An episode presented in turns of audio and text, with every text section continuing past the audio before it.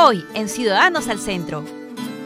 Programa producido por el Instituto Nacional de Defensa de la Competencia y de la Protección de la Propiedad Intelectual. Amigas y amigos, bienvenidos a una nueva edición de su programa Ciudadanos al Centro, producido por la Oficina de Promoción y Difusión del Indecopi. Como todos los jueves, este programa se transmite por el canal online de Agencia Andina de Noticias y el Facebook oficial del Indecopi. Ahora damos pase a las principales noticias del Indecopi. En una ceremonia llena de emotividad y color desarrollada en la ciudad de Chichapoyas, el Indecopi entregó a 13 niños y niñas de Amazonas un registro de derecho de autor que protege la propiedad intelectual de su obra conjunta denominada Herencias. Se trata de un conjunto de cuentos a través de los cuales los pequeños plasman sus historias, vivencias, costumbres y tradiciones, como un valioso aporte para mantener viva la cultura y tradiciones de sus antepasados. Este es el resultado del arduo trabajo que realiza la Oficina Regional del Indecopi Amazonas, que impulsa el programa Ancestros, para revalorizar la cultura e identidad de las comunidades indígenas y campesinas de Amazonas mediante las herramientas que otorga la propiedad intelectual. Este programa también fue premiado por la Dirección Desconcentrada de Cultura de la región Amazonas durante la ceremonia. Cientos de ciudadanos visitaron la muestra fotográfica Perú, Sabor y Cultura, que el Indecopi puso a disposición de la ciudadanía durante la reciente feria artesanal Rurak Maki. La muestra exhibió las 10 denominaciones de origen peruanas: pisco, maíz blanco gigante Cusco, payar de Ica, café Villarrica, loche de Lambayeque, café Machu Picchu Huatquiña, maca Junín, Pasco, aceituna de Tacna, cacao Amazonas Perú y chulucanas, artesanía que se elabora en el norte del Perú. El público se mostró muy interesado en conocer también las seis tradiciones culinarias de nuestra gastronomía, como el cuy asado, ocopa, picante la tacneña, cabrito y juane. Con esta importante muestra, el Indecopi promueve los recursos naturales, así como los productos que se emplean en la elaboración de la gastronomía que identifican nuestras tradiciones. Este viernes 5 de agosto se realizará el cuarto remate público del año en el que se subastarán bienes inmuebles embargados a personas naturales o empresas que no cumplieron con el pago de las sanciones impuestas por vulnerar los derechos de los consumidores, cometer infracciones contra la propiedad intelectual, procedimientos concursales, signos distintivos, entre otros. El remate se realizará desde las 9 de la mañana en el auditorio de la sede central del Indecopi, ubicado en la Avenida del Aire 384 San Borja. Los interesados pueden revisar los requisitos a través de la página web www.gov.pe/indecopi. Hasta este viernes 29 de agosto, jóvenes y adultos de 15 años a más podrán inscribirse y participar en el primer concurso nacional de cómics e historietas denominado Peruanos con Historias Originales. Participar es fácil. Los interesados deben presentar una historia que tenga elementos tradicionales o modernos de la cultura peruana. Además, el protagonista debe desempeñarse en cualquiera de los campos de la propiedad intelectual, es decir, puede ser un inventor, investigador, compositor, diseñador o un emprendedor que tenga una marca propia. El estilo es libre y el trabajo debe ser original. Los participantes no deben haber sido premiados anteriormente con la propuesta a ser presentada. ¡Anímate!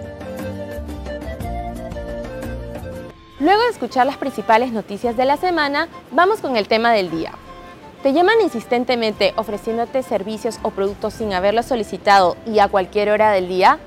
El día de hoy estaremos conversando con Ana Peña, directora de la Autoridad de Protección al Consumidor del Indecopi, quien nos comentará sobre las comunicaciones sin consentimiento. Pero antes, vamos a conocer las opiniones de los ciudadanos en esta breve encuesta realizada por nuestros reporteros. Bueno, la verdad es que sí son muy insistentes a pesar de que no se le puede responder una llamada tal vez, escucharlos por un momento, pero cuando no estás conforme con eso uno le explica, pues no, que en realidad no necesita que nos estén llamando cada rato, pero sin embargo eh, parece que mm, no entienden o de repente no quieren hacernos caso o escucharnos y siguen llamando.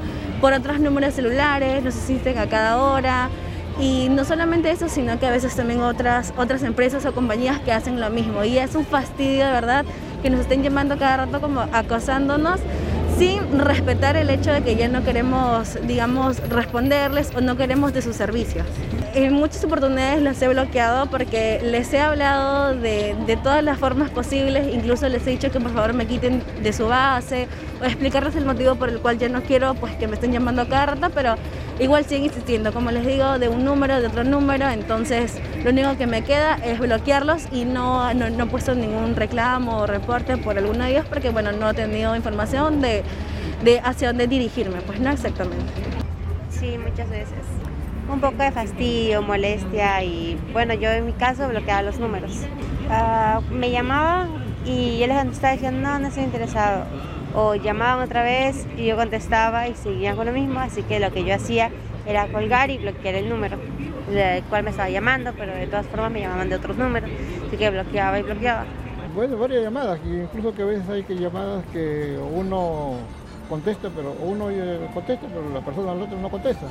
Y si no hacen llamadas, por ejemplo, de, de, telefonía, que, que, el pago, que estas cosas, y a veces también siguen insistiendo a veces también por ejemplo de los pagos, ya sabes que uno tiene que pagar sobre las cuotas, ¿no? Y lo mismo, llaman y llaman varias veces. Pero es bastante molestia, ¿no? Porque uno, uno está ocupado y tiene que atender la llamada y, corta a veces ya la aislación de lo que uno tiene que hacer.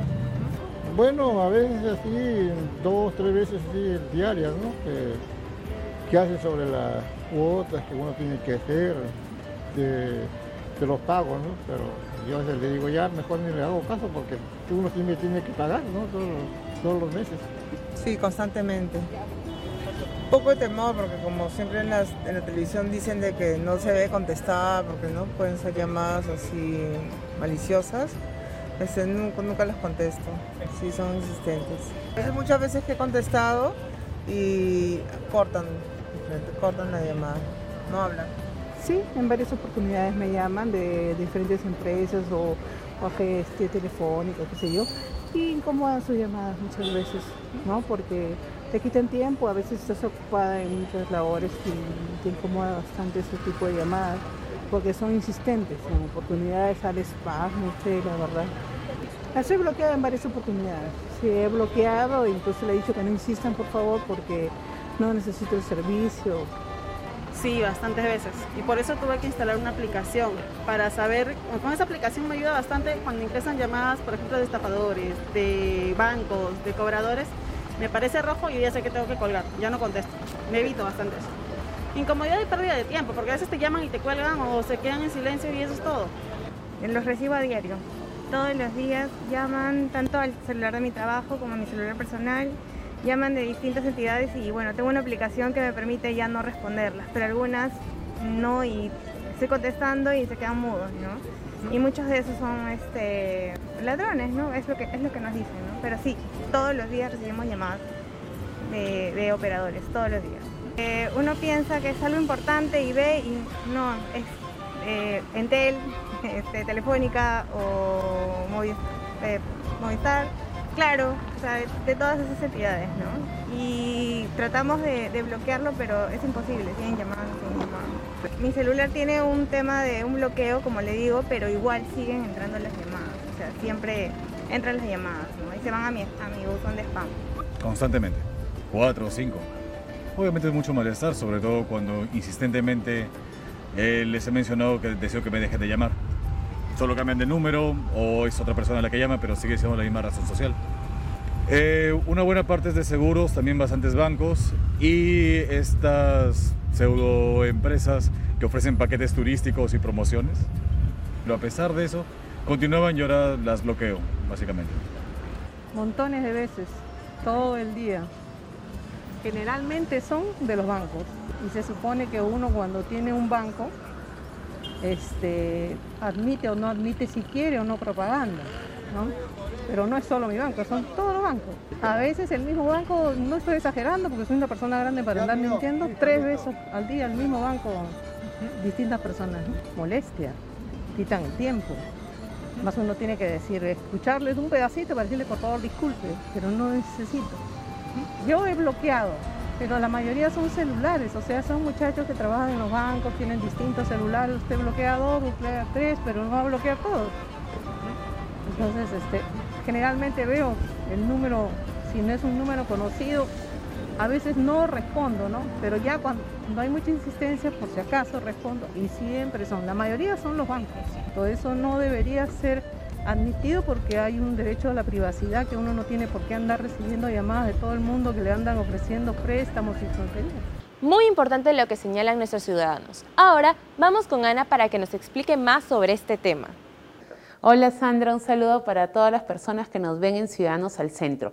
Muy importante lo que menciona, las comunicaciones sin consentimiento son todos estos contactos que nos hacen las empresas, los proveedores, a través de un mensaje de texto, a través de un correo electrónico, a través de una llamada que no tienen mi autorización, que no quiero recibir, por eso se les conoce como comunicaciones sin mi consentimiento. En nuestro país existen reglas y las empresas las deben cumplir. La única forma que deberían tener las empresas y los proveedores para obtener nuestros datos personales es con nuestra autorización y en nuestro país existe la Autoridad Nacional que protege nuestros datos personales, que conjuntamente con el Indecopi cuidamos a nuestros consumidores y una parte de este cuidado es toda la información vinculada a sus datos personales. La principal recomendación, cuidemos nuestros datos personales. Nuestros datos personales tienen un gran valor y una vez que nosotros los cuidamos, vamos a ver a quién se los damos, a quién les autorizamos el acceso a nuestros datos personales.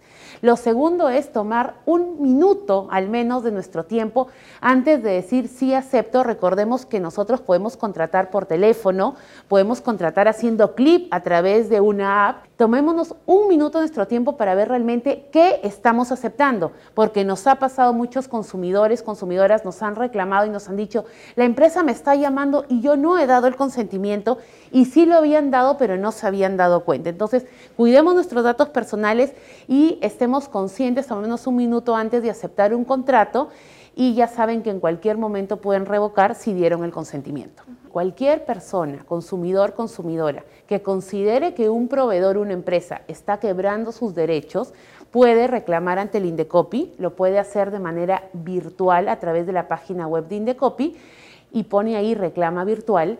También puede avisarnos de esta situación utilizando el formulario Vigilancia Ciudadana y también puede denunciar.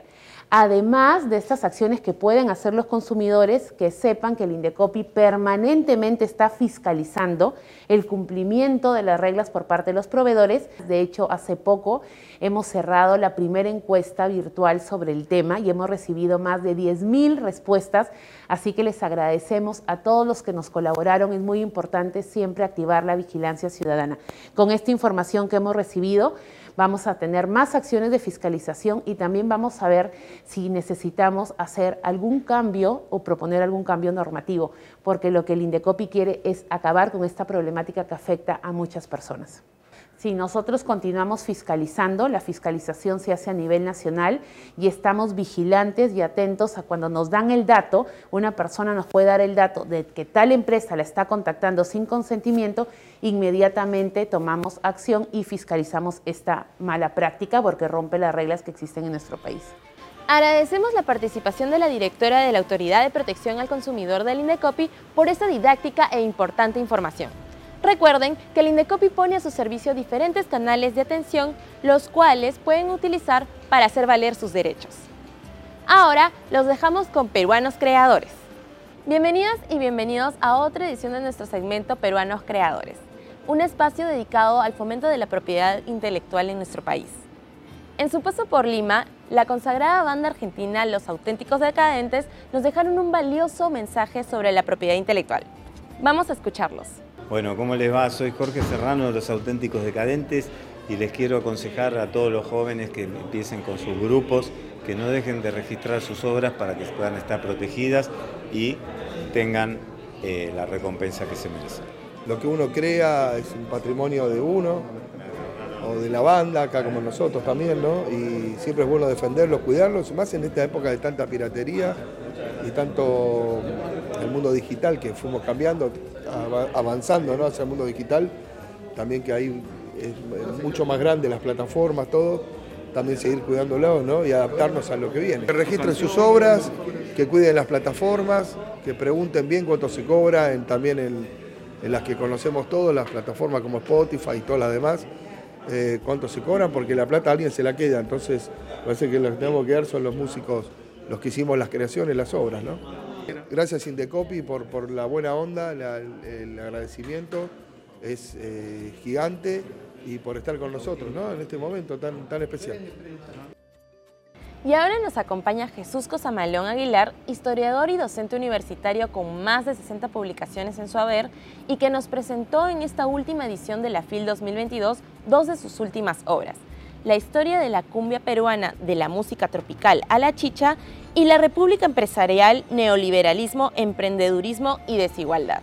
Muchas gracias Jesús por concedernos esta entrevista y estamos muy contentos de presentar tu obra a nuestra audiencia y hablar sobre tu prolífico trabajo. Bienvenido. Muchas gracias por la invitación. Jesús, cuéntanos por favor, ¿en qué momento decidiste inclinarte por el estudio de las ciencias sociales y cuál fue tu primera publicación? Bueno, en realidad yo no mm, pensaba al principio dedicarme a ciencias sociales, ¿no? yo más bien pensaba estudiar ingeniería, pero felizmente no ingresé, porque si no, no hubiera terminado como ingeniero. Y después estudié economía, más bien. Sí, he estado inclinado a ciencias sociales, ¿no? Al final lo que me interesó más fue la historia, pero no fue el principio de mi primera elección, ¿no? Uh -huh. Lo primero que publiqué en un periódico fue sobre música. Fue sobre no sé quién y no sé cuánto, es un artículo, ¿no? La primera publicación, digamos, pequeña, ¿no? Pero el primer libro fue sobre la, la etapa colonial, que se, llama, que se llama Indios detrás de la muralla, ¿no? Que está dedicado a la población indígena, mestiza y afrodescendiente de Lima a fines de la colonia. Esa fue mi tesis de licenciatura, que fue la primera publicación grande que tuve, ¿no? Pero después sí, lo primero que había sido escrito es sobre música. ¿Y cómo así decidiste abordar sobre música y por qué? Primero porque vengo de una familia de músicos, entonces eh, he sido músico, entonces eh, la música me ha rodeado toda la vida. Eh, digamos, yo soy la tercera generación de músicos de mi familia y he hecho bastante música popular, entonces eh, para mí fue como natural deslizarme de las ciencias sociales a la historia de la música, ¿no? ¿Y por qué es importante estudiar nuestra música? Eh, en general, la música es una expresión que no solamente eh, permite comprender una realidad, o sea, una, una, sociedad, porque es la que la produce, sino también creo que tiene una enorme capacidad de influencia. ¿no? Yo creo que esa es la parte que probablemente ha sido menos estudiada. ¿no? Como que es más eh, lógico entenderla como una especie de reflejo de la realidad, de los sentimientos, angustias y de la cultura popular pero creo que mucho menos se, le ha colocado como un objeto que también influye. La gente incluso eh, incorpora palabras nuevas a su lenguaje, ¿no? Y la música acompaña a la existencia de las personas. Cada momento importante de su vida puede estar marcado por música, ¿no? Entonces creo que estudiar la música es también una manera de comprender cómo es que la sociedad se construye, no solamente lo que es, sino lo que se construye, ¿no? ¿Cuál fue la importancia de personalidades como Carlos Vaquerizo o Enrique Delgado en la historia de la chicha en el Perú? Eh, bueno, muy, importante porque son músicos que son los que permitieron la creación de temas que van a paulatinamente conformar el universo de la cumbia peruana, ¿no? Tanto instrumentalmente como líricamente eh, se va conformando lo que es la, chicha, la cumbia, pero también hay otros personajes ¿no? en la historia. En, algunos son más conocidos porque se convierten en hitos, pero en realidad es un esfuerzo muy colectivo ¿no? de muchos, muchos grupos y muchos eh, artistas diferentes. ¿Qué otros personajes o figuras importantes destacan en la actualidad? En la actualidad, bueno, hay varios grupos, ¿no? incluso de grupos de chicos jóvenes que hacen cumbia y que están recogiendo esa tradición. ¿no? Yo creo que uno de los puntos que, un parte de agua, digamos, en esta recuperación de la cumbia peruana podría ser entre otros Bareto, por ejemplo, ¿no? que revivió muchos temas clásicos de la cumbia de los 70, pero hay muchos eh, grupos que todavía quedan por estudiar ¿no? y que han sido parte de esta historia tan larga ¿no? y tan rica además. Uh -huh. ¿Qué aspecto de estudiar la historia de la cumbia peruana le llamó la atención? A mí particularmente lo sonoro, ¿no? La lírica, quizá el punto de vista a veces es que cuando uno piensa en música piensa en la letra, ¿no? Pero las letras no son estrictamente música, la letra es lírica lo que es música es lo sonoro. Entonces a mí lo que me llama la atención y me seguirá llamando la atención es lo sonoro, ¿no? O cómo es que los sonidos van conformando una nueva experiencia musical. Y en el caso de la cumbia peruana, el sonido de la guitarra, que es lo que la caracteriza en forma muy particular, ¿no? ¿Por qué considera que la cumbia peruana es un género tan popular en nuestro país? Lo primero porque es bailable, ¿no? Eh, y es fácilmente bailable, ¿no? a comparación de otros eh, géneros. ¿no? Lo segundo es porque la relación que existe entre la cumbia y otros sonidos más tradicionales como la música andina tradicional, valga la redundancia, es muy, muy cercana y eso hace que la gente pueda transitar de un baile al otro. ¿no? Lo, otra cosa también es que la lírica, eso, ahora sí la lírica, los contenidos de las canciones conectaron mucho con la experiencia de una gran cantidad de personas, sobre todo en los sectores urbanos peruanos, no solamente Lima, que tenían experiencias comunes, ¿no? migrantes, trabajadores, étnicamente quizás discriminados. ¿no? Entonces esa experiencia tan común conecta con una música y con una letra con la cual se identifican y eso hizo que en su momento se hiciera muy popular y, bueno, y, ahora también. Se puede decir que la cumbia peruana ha roto barreras en los últimos años, ¿verdad? Claro, pero eh, creo que es también porque lo que ha cambiado es la sociedad, no solamente la música, ¿no? O sea, la sociedad peruana contemporánea, eh, con todos los defectos que tiene y con todos los problemas que sabemos que se pueden notar en el racismo y otros, otros espacios de discriminación, es una sociedad mucho más inclusiva de lo que era hace 50 años. Entonces, lo que era rechazado hace 50 años en la cumbia peruana hoy es eh, aceptada, aceptable, y creo que se ha convertido, mm, me parece que no digo nada nuevo, pero eh, creo que es bueno enfatizarlo, en una música efectivamente nacional ¿no? y peruana. Jesús, cuéntanos sobre estas dos obras que has presentado en la última edición de la FIL. Bueno, la primera de ellas, que se llama La República Empresarial, fue escrita en coautoría con Francisco Urán, un sociólogo bastante conocido, y en el marco de una colección que sacó la Derrama sobre una nueva historia del Perú republicano. ¿no? Es el último tomo que cierra la colección, que aborda desde el año 90 hasta prácticamente el presente, cierra el 2019 el libro, eh, eh, bueno, incluso el 2020, porque habla de la pandemia y habla de todos los procesos contemporáneos. ¿no? Y creo que es uno de los primeros acercamientos que hay históricos para comprender estos últimos 30 y pico años de la historia peruana y que todavía está abierto el proceso. ¿no? Entonces incluye la última elección, incluye también una, una, interpretación acerca de la evolución social, económica y cultural del Perú. El otro libro es Historia de la cumbia peruana, que se presentó también en el marco de la feria, que es una, un acercamiento histórico, musical, al, derrotero de la cumbia peruana y, y es probablemente el primer libro, el libro completo dedicado a eh, mostrar a los lectores e interesados una interpretación lo más amplia posible del proceso musical y sonoro de la cumbia peruana. Y cuéntenos Jesús, en estos años dentro de tu prolífica obra, ¿tus derechos como autor han sido alguna vez vulnerados? Bueno, he tenido la suerte de que los libros que he publicado todos han eh, sido editados por editoriales, vamos, totalmente en regla, ¿no es cierto? Así que siempre ha sido bajo contrato bajo el respeto completo a las, disposiciones eh, y bueno, nunca he tenido problemas, felizmente, pero sé que hay compañeros que han tenido problemas con, la piratería y con, la vulneración de autores, de, los derechos de autor, que, cosa que mm, es algo que tiene que evitarse. ¿no? Muchas gracias Jesús por concedernos esta interesante entrevista y gracias a ustedes por acompañarnos en otra edición de Ciudadanos al Centro. Nos vemos la próxima semana. Sintoniza Ciudadanos al Centro todos los jueves desde el mediodía a través del canal de la Agencia de Noticias Andina y el Facebook Indecopio Oficial. Siempre con el pueblo. Gobierno del Perú. Bicentenario del Perú 2024.